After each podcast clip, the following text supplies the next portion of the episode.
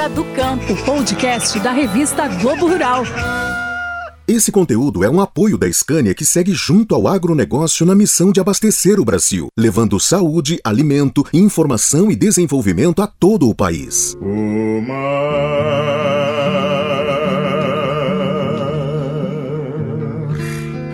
quando quebra na praia é bonito, é bonito.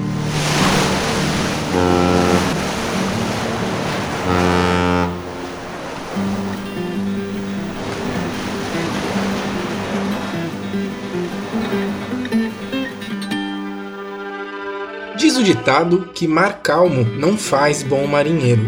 O produtor rural brasileiro não é marinheiro e tampouco navega, mas esse ano enfrenta uma verdadeira tempestade para embarcar a safra 2021, formada por problemas que começaram a se desenhar ainda na safra 19-20, quando um vírus chamado SARS-CoV-2 fez o mundo inteiro parar e desequilibrou a cadeia logística internacional.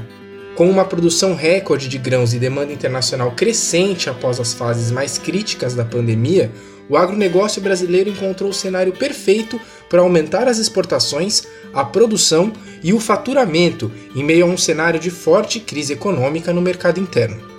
Se as vendas de carne bovina estão travadas no país devido ao aumento dos custos de produção e do preço da roupa bovina, na China, o interesse pelo produto brasileiro cresceu quase 50% em 2020, levando a participação do país nas vendas a um salto de 27% em comparação com o período pré-pandemia.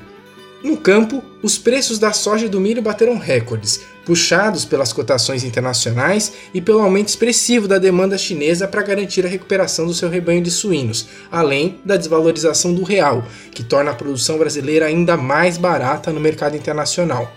E no mercado interno, a demanda da indústria de carnes para atender às exportações também sustenta os preços em reais dos grãos, como milho e soja. As perspectivas se tornaram ainda mais promissoras após a conclusão do asfaltamento da BR-163, que reduziu a metade o tempo de viagem do Mato Grosso até os portos do Arco Norte. Fato é que, mar adentro ou mar afora, o setor enfrenta uma crise sem precedentes, Faltam contêineres para embarcar produtos do complexo carnes e frutas, além do custo do frete para os principais destinos das exportações brasileiras ter disparado, como conta o presidente da Associação de Comércio Exterior do Brasil, José Augusto de Castro. Basicamente, vai verificar que nós, esse ano tudo indica que o Brasil vai bater recorde de exportação. O último recorde em 2011. Tá? Então, 10 anos depois, a gente volta a exportar mais do que 2011. Isso basicamente está ocorrendo por quê? Porque as commodities são com preço em alta. Basicamente, três produtos sustentam a nossa balança comercial: petróleo, soja e, soja e minério, os três. Esses três produtos juntos representam 41% da exportação do Brasil. Uma super concentração. E no cenário, tudo indica que a gente vê que não tem problema nenhum. Aparentemente não tem problema nenhum. Na verdade, o problema existe. Por quê?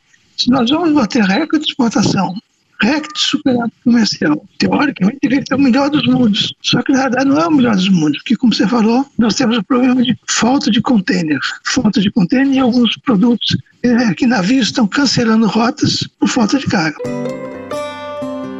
O problema da falta de containers não é exatamente uma novidade, já que existe um desequilíbrio entre o tipo de produto que o Brasil importa e o tipo de produto que a gente exporta. Enquanto milhões de toneladas de commodities saem em direção a portos da China, Europa e Estados Unidos, aqui chegam produtos industrializados vindos desses mesmos países. Essa diferença técnica no transporte marítimo desses dois tipos de carga gera um problema estrutural, acentuado pela crise logística internacional deflagrada pela pandemia de Covid-19.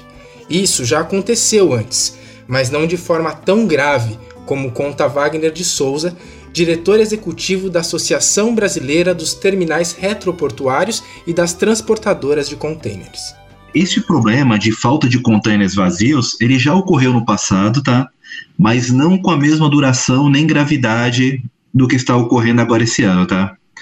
É, a gente tem notado aí com nossos associados, os terminais Redex, que operam aqui no que operam no Brasil, né? A gente cuja maior concentração é no Porto de Santos, tá?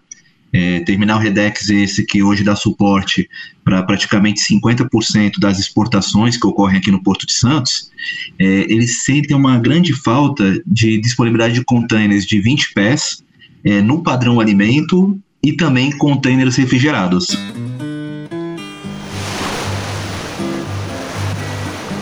Os containers de 20 pés são justamente os utilizados para exportação de alimentos, mas os que chegam ao Brasil são majoritariamente de 40 pés.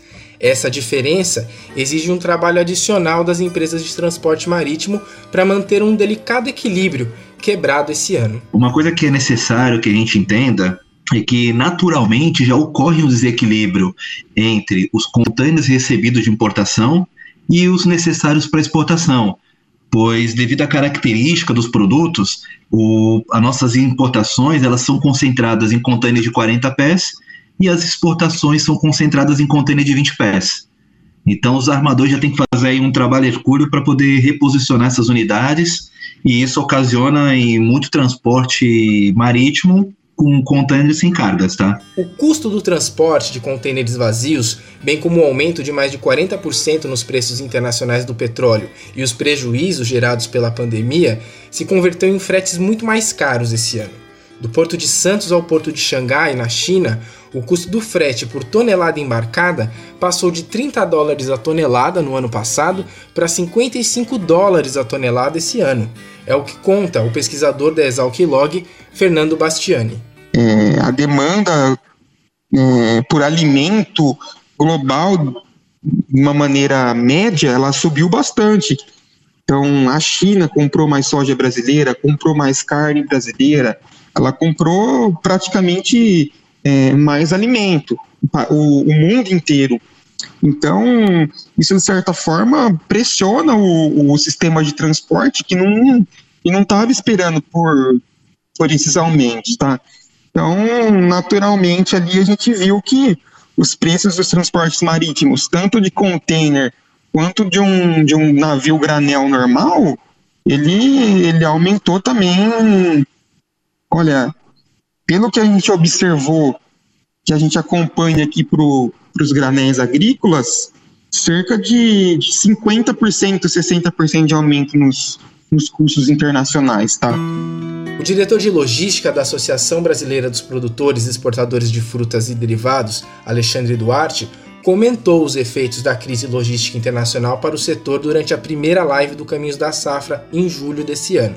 Segundo ele, os produtores também têm enfrentado dificuldades para embarcar a carga em aviões, que poderiam ser uma alternativa à falta de contêineres no modal marítimo. Porque a fruta, ela tem uma particularidade muito grande, ela é extremamente perecível, então ela não tem tempo de esperar absolutamente nada. Né? Ela estraga muito rápido. E a outra particularidade, Cassiano, é o custo dela na prateleira. Então, assim, a, a minha esposa, a esposa de todos nós, vai no supermercado se ela encontra uma manga custando 10 reais o quilo, ela troca por pera, ela troca por maçã. Então, assim, e isso impacta muito para nós no comércio internacional. Então, você manda uma manga para Portugal, que eles estão acostumados a pagar 2 euros no quilo, e de repente esse produto passa a 5, 6 euros, os portugueses deixam de comer a manga e passam a comer kiwi de produção própria. Então, é um caos. É, é um caos generalizado. Nós estamos sofrendo com isso desde o início da pandemia.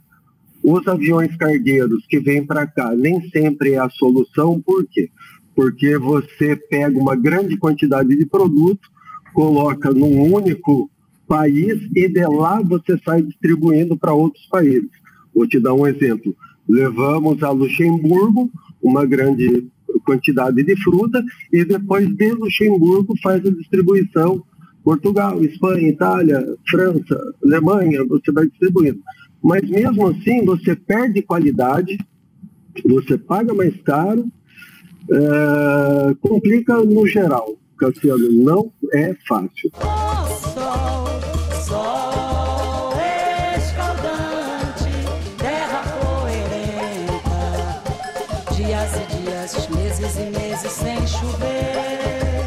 Outro imprevisto que atrapalhou o escoamento da safra 2021 esse ano foi o atraso das chuvas no início da temporada. Isso prejudicou o calendário de plantio da soja e do milho safrinha, concentrando as contratações de frete no mesmo período do ano. Isso fez com que os valores por tonelada chegassem a patamares recordes, como aponta o Fernando Desalquilog. É, a gente teve no ano passado um plantio atrasado da soja de verão. Tá? Isso acabou rebatendo na colheita.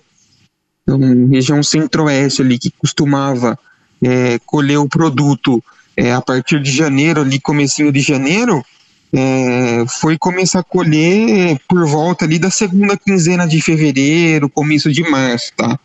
Então, teve um atraso aí de duas a três semanas no período de colheita da região centro-oeste, e, e isso basicamente fez com que quase todo o Brasil ele colhesse na mesma época. Então, antes era muito claro é, a sazonalidade de colheita. Então, começava ali no centro-oeste, é, aí o caminhoneiro é, ele ia para essa região que tinha um frete mais atrativo, e, e depois ele ia para o sul, para o Paraná, e terminava lá no norte e nordeste. Então, era bem claro, assim, essa demanda por transporte no período de colheita. E esse ano a gente viu que foi praticamente tudo junto. Então, a demanda de transporte ela ficou concentrada num período muito curto de tempo e, e praticamente em todo o Brasil. E isso gerou ali um, um, aumento exponencial dos valores de fretes. Então, a gente tem até relato de fazendas que, que você aumentava o frete e mesmo assim você não conseguia caminhão. Então, assim, além de tudo, não tinha caminhão suficiente.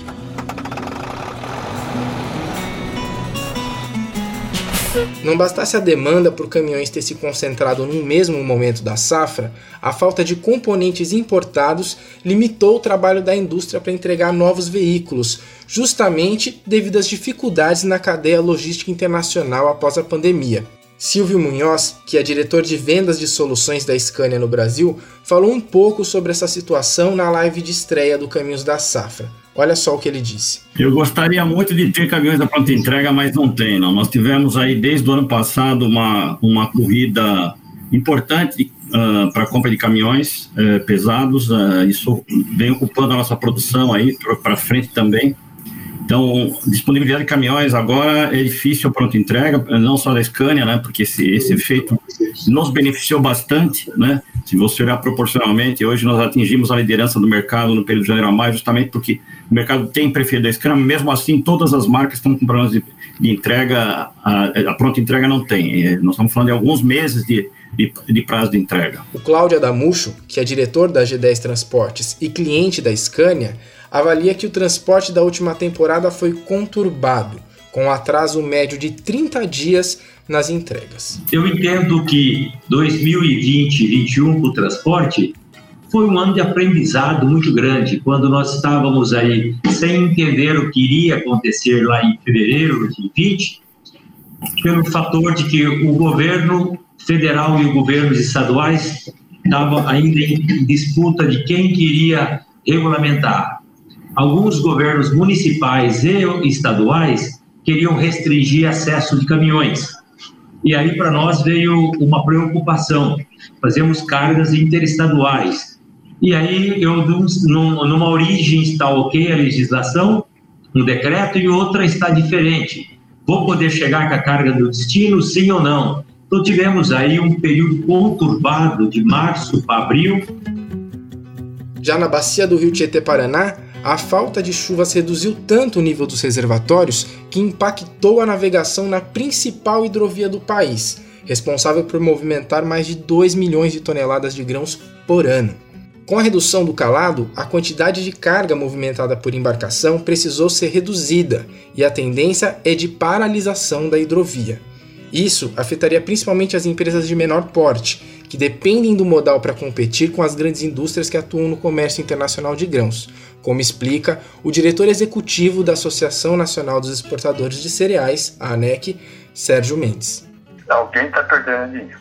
E quando você mexe com hidrovia, que realmente tem um custo mais barato, você começa a desincentivar o exportador a contar com aquele canal. Porque não é brincadeira, você contratar, você contratou X, entendeu?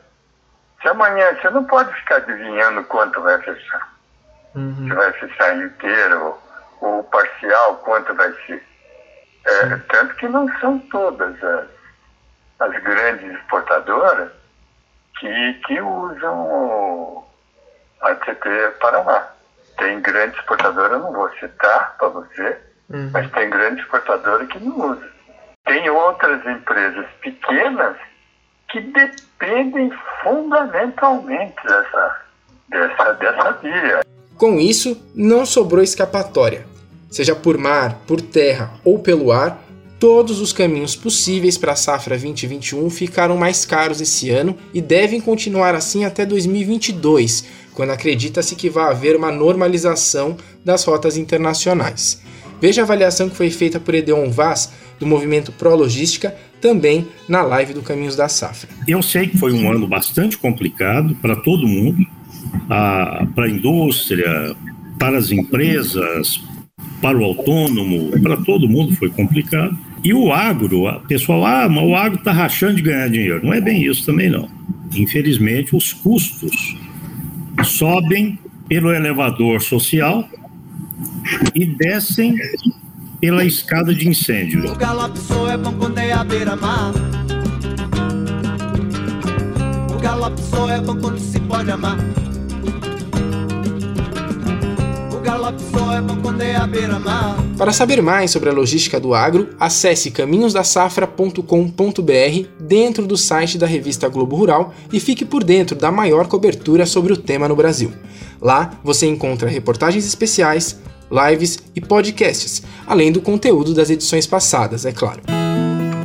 Também não se esqueça de seguir a revista Globo Rural nas redes sociais para ficar por dentro das últimas notícias sobre o Caminhos da Safra com roteiro, voz e reportagem de Cleiton Vilarino e edição finalização de Reginaldo Lopes, esse podcast contou com trechos das músicas Omar, de Dorival Caymmi, Seca do Nordeste, composição de Gilberto Andrade e Valdir Oliveira, cantada por Clara Nunes, e Galope, de Gonzaguinha. Até a próxima!